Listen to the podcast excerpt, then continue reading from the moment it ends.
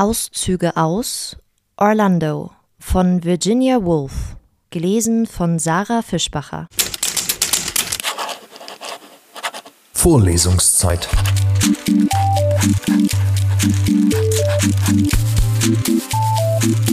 Der Geschichten-Podcast für jede Gelegenheit.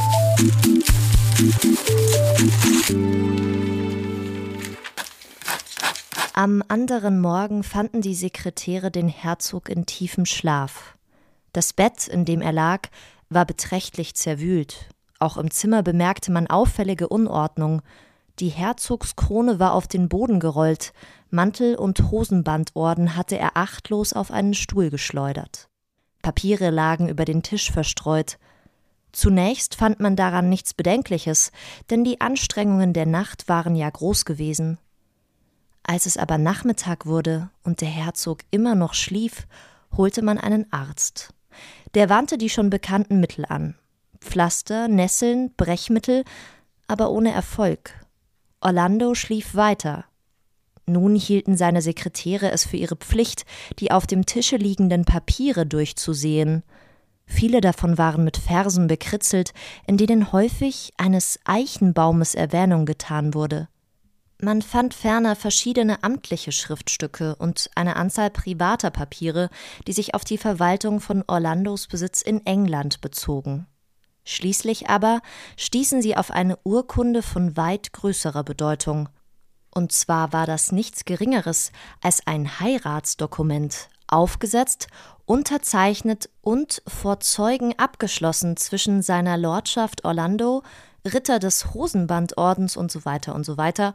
Und Rosina Pepita, einer Tänzerin, Vater unbekannt, aber angeblich ein Landstreicher. Und Mutter ebenso unbekannt, aber dem Vernehmen nach eine Alteisenhändlerin auf dem Marktplatz drüben bei der Galaterbrücke.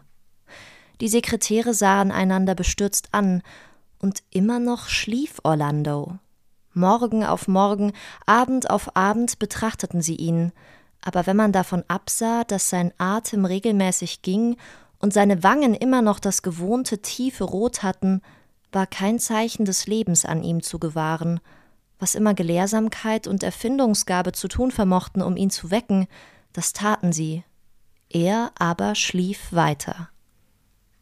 Am siebenten Tage dieses Starrzustandes knallte der erste Schuss jenes Aufstandes, dessen erste Anzeichen Leutnant Brigge entdeckt hatte.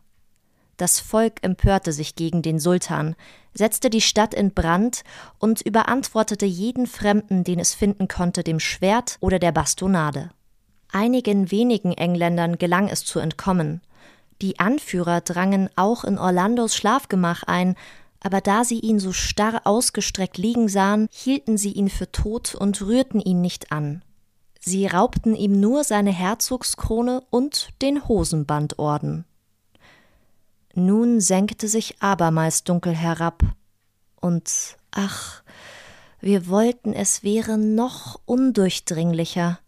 Fast drängt unser Herz uns auszurufen, wäre es doch so undurchdringlich, dass seine Schwärze sich jedem Blick verwehrte. Ach, könnten wir doch jetzt die Feder nehmen und Finis unter unsere Arbeit schreiben, könnten wir doch dem Leser ersparen, was nun kommt, und kurz und abschließend den Satz hinschreiben Orlando starb und wurde bestattet. Aber wehe, da erheben sich die strengen Gottheiten, die am Tintenfass des Biographen Wache halten. Wahrheit und Rechtlichkeit und Ehrlichkeit, und sie rufen Nein. Sie setzen ihre silbernen Trompeten an die Lippen, und ihr Hornstoß fordert Wahrheit, und abermals rufen sie Wahrheit, und zum dritten Mal dröhnt ihre dreifach einstimmige Forderung Wahrheit und nichts als Wahrheit.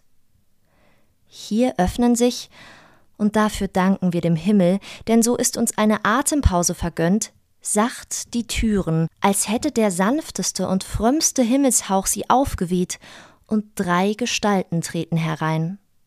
Als erste kommt unsere Herrin Reinheit, Ihre Stirn ist geschmückt mit einer Binde aus der weißesten Lammswolle, ihr Haar wallt nieder wie eine Wehe von frisch gefallenem Schnee. Ihr folgt, aber mit stolzerem Schritt, unsere Herren Keuschheit. Ihre Augen sind helle Sterne, und wenn ihre Finger dich berühren, so erstarrst du bis ins Mark der Knochen zu Eis. Hinter ihr kommt, sich bergend im Schatten ihrer stolzeren Schwestern, unsere Herren Bescheidenheit, die zerbrechlichste und lieblichste von den dreien. Ihr Antlitz glänzt nur matt zu uns herüber wie der junge Mond.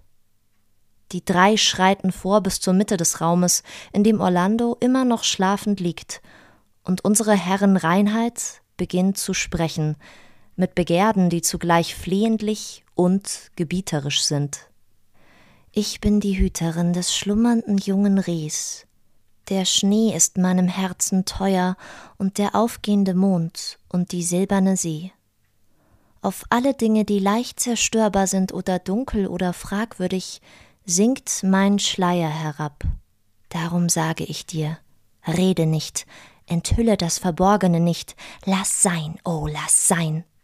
Hier aber schmettern die Trompeten, Reinheit verschwinde, hinweg mit dir, Reinheit. Sodann spricht unsere Herrin Keuschheit. Ich bin die Mächtige, deren Berührung zu Eis gefrieren macht und deren Blick in starren Stein verwandelt. Ich habe angehalten den Stern in seinem Tanz und die Welle in ihrem Niederfall. Ehe denn ich es dulde, dass Orlando erwacht, will ich ihn zu Eis gefrieren lassen, bis ins Mark seiner Knochen. Lass sein, oh, lass sein. Hier aber schmettern die Trompeten, Keuschheit, verschwinde, hinweg mit dir, Keuschheit. Dann spricht unsere Herren Bescheidenheit also, und sie spricht so leise, dass man es kaum vernehmen kann. Ich bin die Jungfrau, die von den Menschen Bescheidenheit genannt wird. Mein Haar verdeckt mir die Augen, ich erblicke nichts. Lass sein, oh, lass sein. Und zum dritten Male schmettern die Trompeten. Bescheidenheit, verschwinde, hinweg mit dir, Bescheidenheit.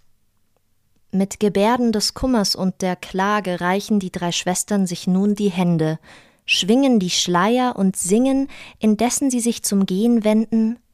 Wahrheit, komm nicht hervor aus deinem greulichen Versteck, verbirg dich noch tiefer, abscheuliche Wahrheit, was schamhaft sich verhüllt, reißest du schamlos ans Licht, was dunkel ist, machst du hell, verbirg, verbirg, o oh, verbirg dich.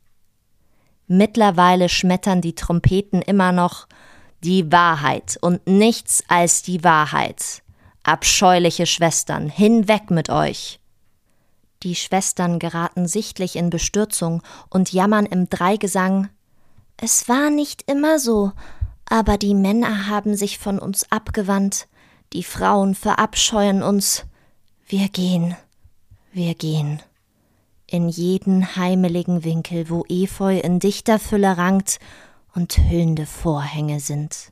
Denn dort, nicht hier, dies sagen sie alle drei, indessen sie einander an den Händen fassen und mit Gebärden des Abschieds und der Verzweiflung zu dem Bette hinüberblicken, auf dem Orlando schlafend liegt.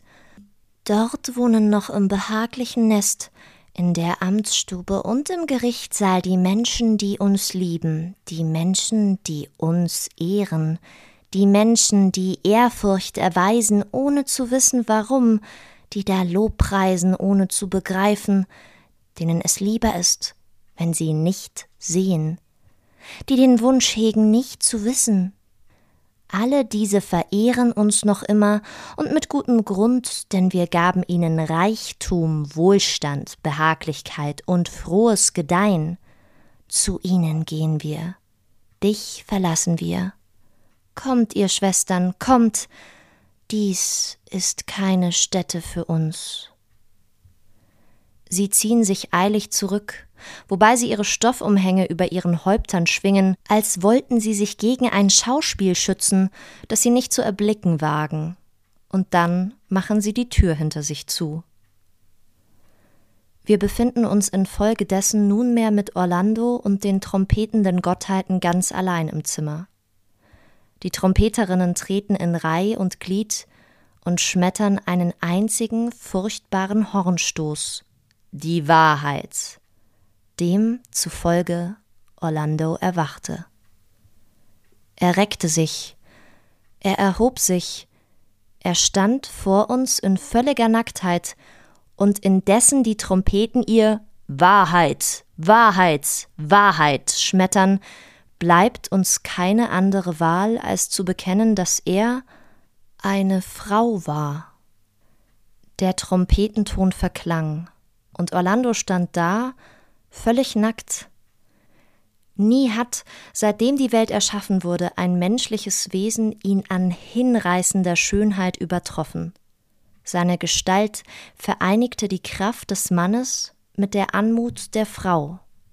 Indessen er so dastand, dehnten die Trompeten absichtlich ihren letzten Ton, als trennten sie sich ungern von dem lieblichen Anblick, den ihr Geschmetter sozusagen verursacht hatte. Orlando betrachtete sich in einem hohen Spiegel, ohne sich irgendwie erstaunt oder bestürzt zu zeigen, und begab sich dann vermutlich ins Bad.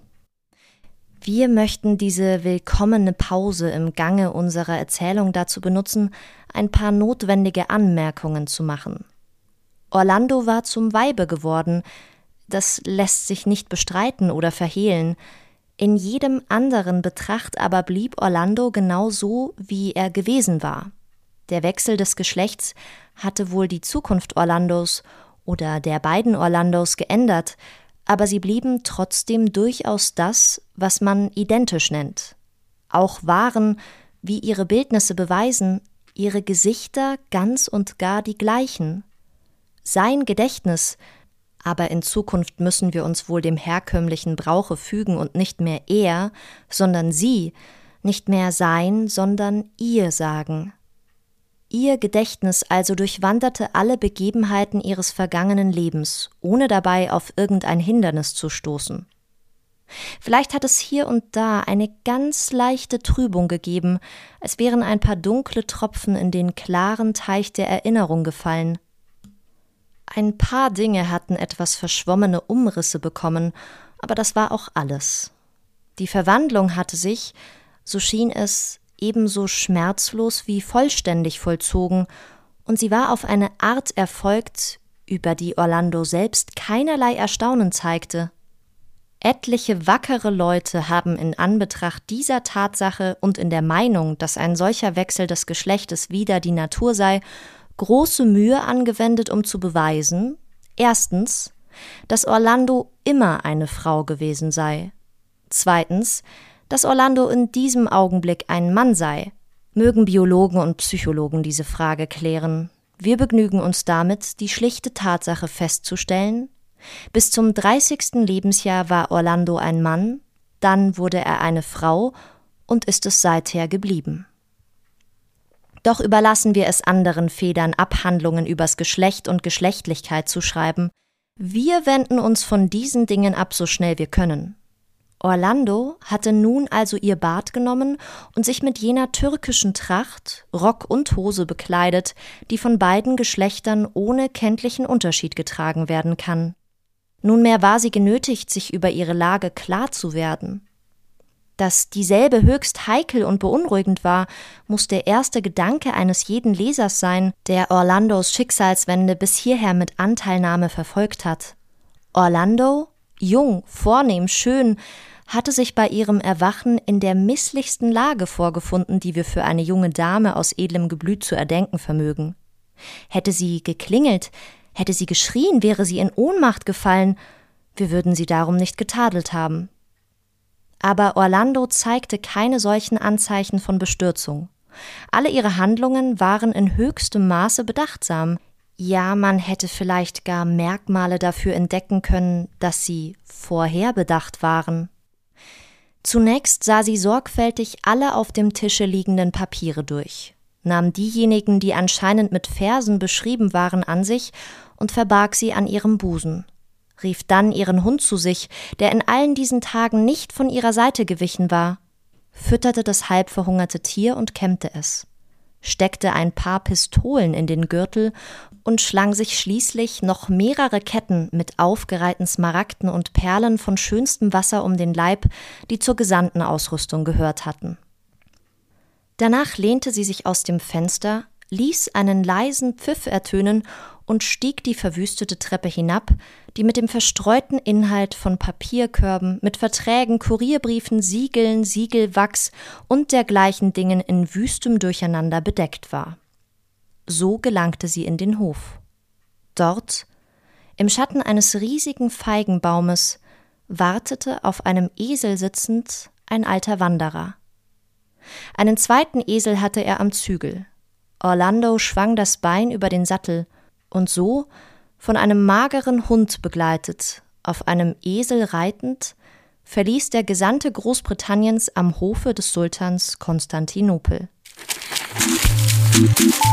Vorlesungszeit. Vorlesungszeit ist eine M945 Produktion. Ein Angebot der Media School Bayern.